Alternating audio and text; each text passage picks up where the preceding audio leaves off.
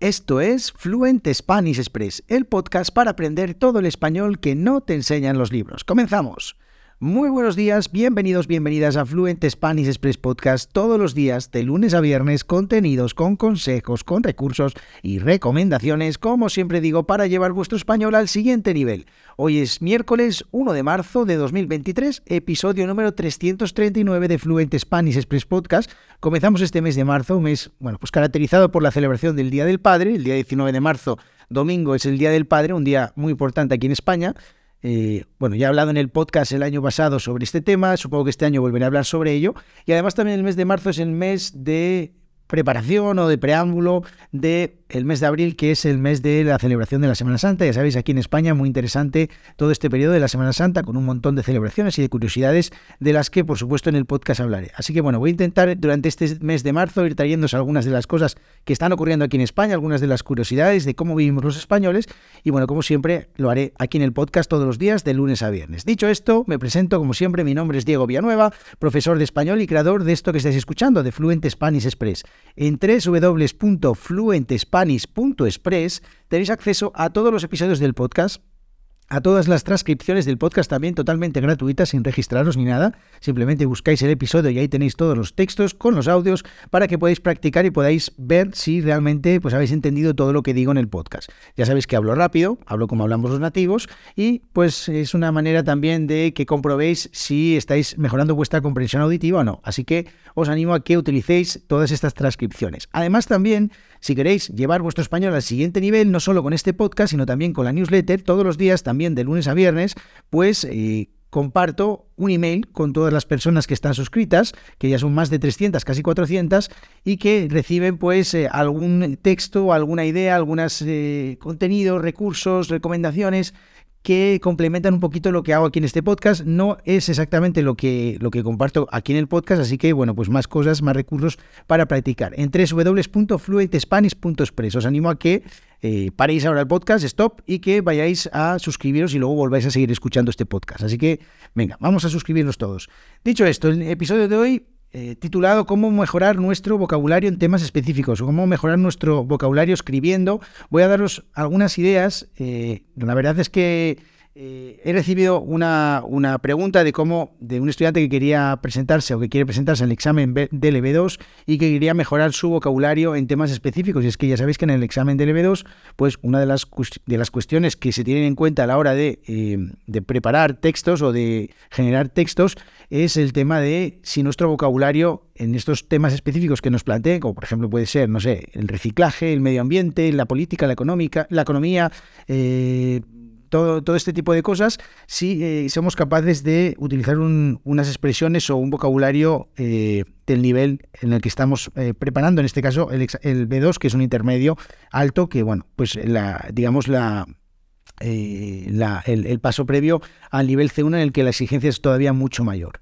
Bueno, dicho esto, voy a hablaros o voy a daros algunos consejos en general para mejorar vuestro vocabulario en temas específicos. Es decir, no solamente el vocabulario que podemos utilizar cuando estamos hablando de temas vamos a decir así como mundanos, es decir, pues de cómo estás, de que, de cómo te va la vida, de todas estas cosas que podemos hablar tranquilamente y que al final, pues el vocabulario que utilizamos siempre básicamente puede ser el mismo, pues vamos a ver cómo podemos ampliar un poquito nuestro vocabulario en temas un poco más concretos, más específicos, ¿vale? Pues yo qué sé, de tecnología, de turismo, de negocios, de economía, de política, de lo que os dé la gana. Bueno, el caso es que el primer consejo o la primera idea es muy obvia y es, eh, la verdad es que puedes pensar que es una, una cosa de perogrullo, pero en realidad es lo que es. Si queremos escribir, eh, mejorar nuestra escritura hablando eh, en español, tenemos que escribir, tenemos que dedicarle horas y horas a escribir. Eh, yo escribo la newsletter todos los días, de lunes a viernes, escribo un montón de textos para muchos más proyectos que tengo y esto, eh, podéis decir, ¿cómo, cómo, es capaz ¿cómo eres capaz de escribir tantas cosas? Bueno, pues al final es una cuestión también de entrenamiento. Yo eh, llevo tanto tiempo escribiendo durante todos los días que al final muchas de las cosas que escribo me salen automáticamente, casi sin pensar, diría. Y para mí es muy fácil ir generando nuevas ideas, ir generando nuevos textos, así que al final, cuanto más escribamos, más vamos a mejorar. Podemos eh, pensar diferentes temas sobre los que vamos a, escribir. Eh, la semana pasada os hablaba de, cómo podemos utilizar, por ejemplo, ChatGPT, que es una tecnología de inteligencia artificial que es muy útil también para este caso y que puede ser muy interesante. Y podemos crear listas de vocabulario o de palabras específicas que se utilizan relacionadas con los temas con los que eh, queremos mejorar nuestro o ampliar nuestro vocabulario o nuestras expresiones. Podemos hacer unas listas de vocabulario, crear textos con esas listas de palabras, con esas palabras, pues ver cómo las podemos acomodar dentro de un texto. Y luego también otra de las cosas que, o una de las, de las tareas que hago con mis estudiantes y que funciona muy bien, es reescribir textos, coger un texto sobre la temática que queremos mejorar nuestro vocabulario y reescribir el texto. Coger las ideas más interesantes, las que más nos eh, eh, llamen la atención e intentar reescribirlas, pues bueno, utilizando de nuevo el vocabulario que se utiliza en el texto, pero eh, pues de otros conectores, otra o una manera diferente de ordenar las ideas, o incluso también, y esto es otra práctica que utilizo con los estudiantes, es rebatir esas ideas. Es decir, tenemos un texto sobre un tema y nosotros pues eh, nos dedicamos a eh, escribir otro tema, otro texto, diciendo si estamos a favor o en contra, argumentando por qué estamos a favor o por qué estamos en contra de las ideas que se exponen en el texto y al final esto, eh, queréis, o sea, lo llaméis de una manera o de otra, al final esto es escribir, es escribir y eh, puedes simplemente coger un papel en blanco y escribir tus ideas eh, directamente o eh, utilizar otros textos y otros materiales para eh, generar esos textos. Al final, lo que más te puede ayudar, eh, sobre todo si queremos mejorar nuestro vocabulario, está claro que si tenemos un texto base, un texto o un blog, un, un artículo de prensa o lo que sea, digamos que sobre esa base nos ayuda porque ya vemos unas palabras de vocabulario que podemos utilizar en nuestros textos, ¿vale? Entonces, claro, esta es la, la gracia de utilizar materiales auténticos, ¿vale?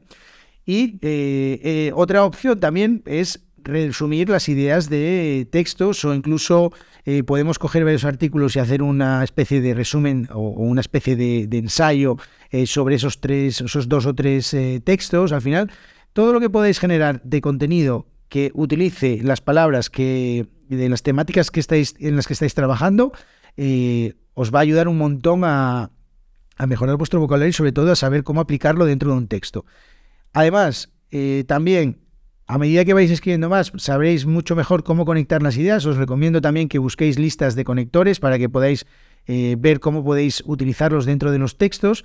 Eh, eh, os, recomiendo también que veáis qué tipo de expresiones podéis utilizar directamente en, cada tipo de texto. Es decir, hay muchas expresiones que podéis utilizar en textos independientemente de la temática en la que estéis escribiendo. Al final, pues es simplemente expresar o, una manera de expresarse que es independiente de la temática que utilicemos. Entonces, ese tipo de cosas os puede ayudar muchísimo a generar textos de muchísima más calidad y bueno, pues si vas a hacer un examen, como en este caso el examen del EV2, pues mucho más resultones y que hagan que la persona que lo está leyendo al otro lado se quede con una buena sensación y al final la nota pues sea buena.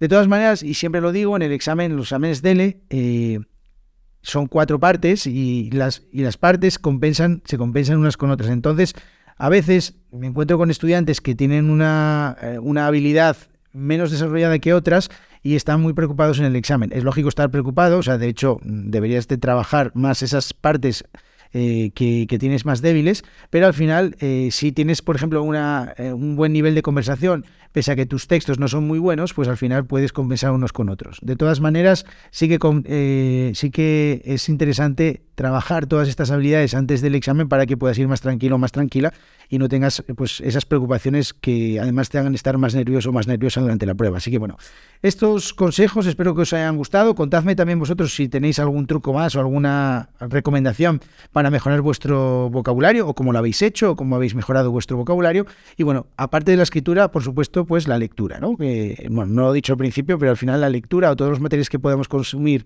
eh, relacionados con esa temática, pues son muy importantes para mejorar nuestro alcance y nuestro vocabulario. Así que nada, espero que os haya gustado este episodio. Nos vemos en el episodio de mañana jueves. Que tengáis muy buen día. Adiós.